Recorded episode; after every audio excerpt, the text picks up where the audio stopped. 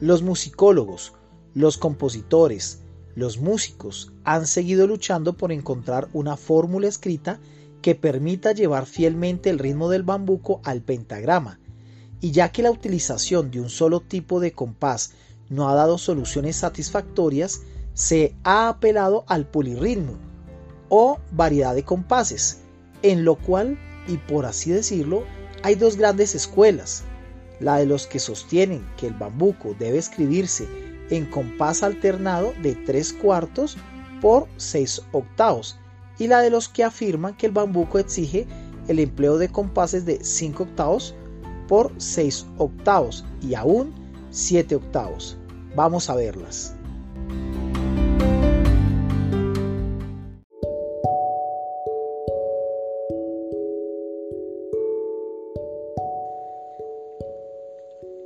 En el artículo Guillermo Uribe Holguín, que publicó el distinguido musicólogo Francisco Curlange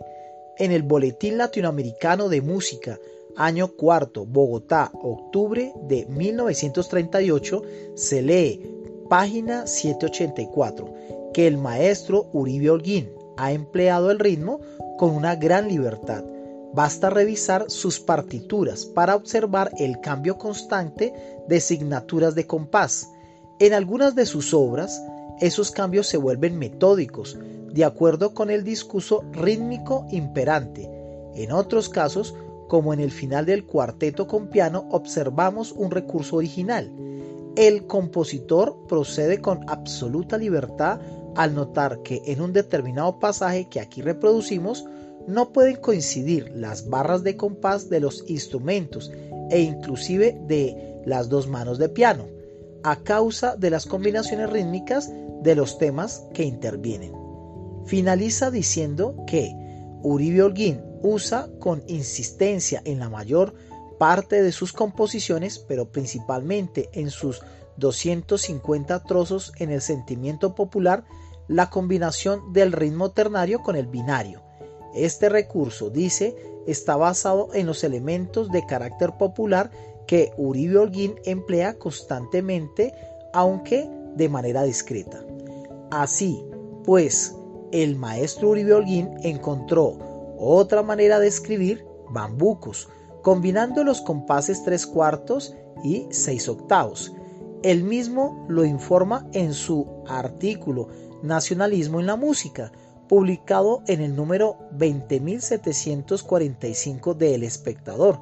en Bogotá el 8 de agosto de 1965, en donde dice,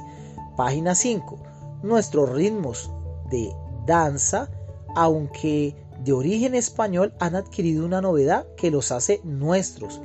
consistente en la simultaneidad del ritmo binario y el ternario. Mis 300 trozos en el sentimiento popular, casi todos están escritos en tres cuartos y seis octavos,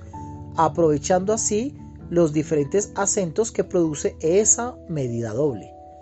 Don Lubin E. Masuera M en su erudita y muy bien estudiada obra ya citada, se muestra partidario de la polirritmia del bambuco y favorece también la fórmula del tres cuartos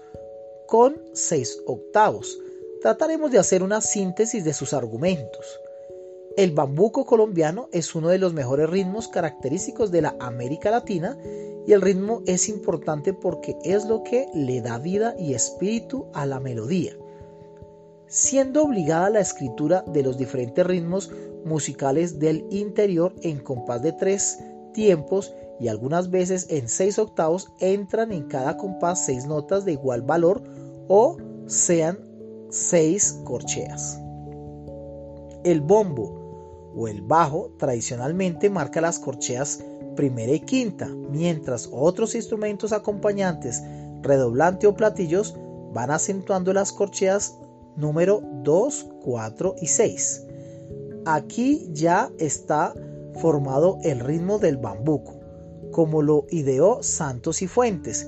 pero para darle más contextura, vigor y sabor musical utilizamos la corchea número 3 que faltaba, reforzando la número 6 por ser la más débil de todas ellas. Y pregunta, ¿No es este precisamente el verdadero y efectivo ritmo del bambuco? Luego dice que el acento melódico característico del bambuco se forma de la siguiente manera. Dos corcheas habitualmente ligadas con cambio de nota o en retardo armónico de tónica o dominante o viceversa, aspiración de medio tiempo y negra con puntillo, definiendo en esta última nota la tonalidad o modulación deseada, y agrega que esta parece ser la gran dificultad que existe generalmente en la interpretación del bambuco, porque los acentos melódicos principales están colocados sobre la primera, segunda y cuarta corchea, esta última prolongada hasta la sexta. Por dicha causa, la mayoría de los intérpretes prefiere ejecutarlo en compás de dos tiempos en seis octavos, convirtiendo las seis corcheas en dos grupos de tres notas. Presenta seguidamente unos modernos esquemáticos y comparativos de las diferentes combinaciones rítmicas que se pueden emplear y que caracterizan nuestros aires típicos del interior, tales como el bambuco, buscando la utilización de siempre alterna de las seis corcheas, amalgamadas en compases de seis octavos y tres cuartos, basado en la teoría de corchea igual a corchea, lo cual le sirve para demostrar que sí es posible utilizar simultánea y alternativamente el ritmo binario y ternario, alternando en compases de dos y tres tiempos, o aplicando las dos formas al mismo tiempo, conservando un equilibrio perfecto en compases de amalgamas, sin que ello altere en lo más mínimo el ritmo general de la obra, y trae ejemplos de motivos colombianos de Emilio Murillo, de Elías M. Soto e inclusive del maestro Guillermo Uribe Holguín, el más ilustre sinfonista colombiano en los cuales la asignatura de seis octavos alterna con la de tres cuartos. ¿Y es posible lo anterior? Sí, porque en caso de unir o mezclar ritmos binarios y ternarios,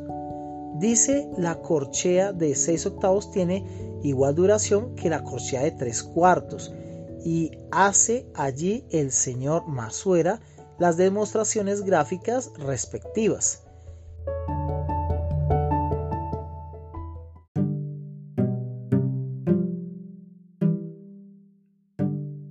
Esta misma teoría ha sido aceptada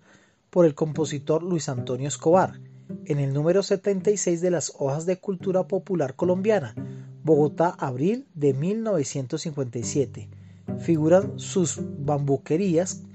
número 1, 2 y 3 y las asignaturas utilizadas van así. En el número 1 las de 3 cuartos y 6 octavos. La de 6 octavos y 3 cuartos en la número 2 y la de 6 cuartos en la número 3.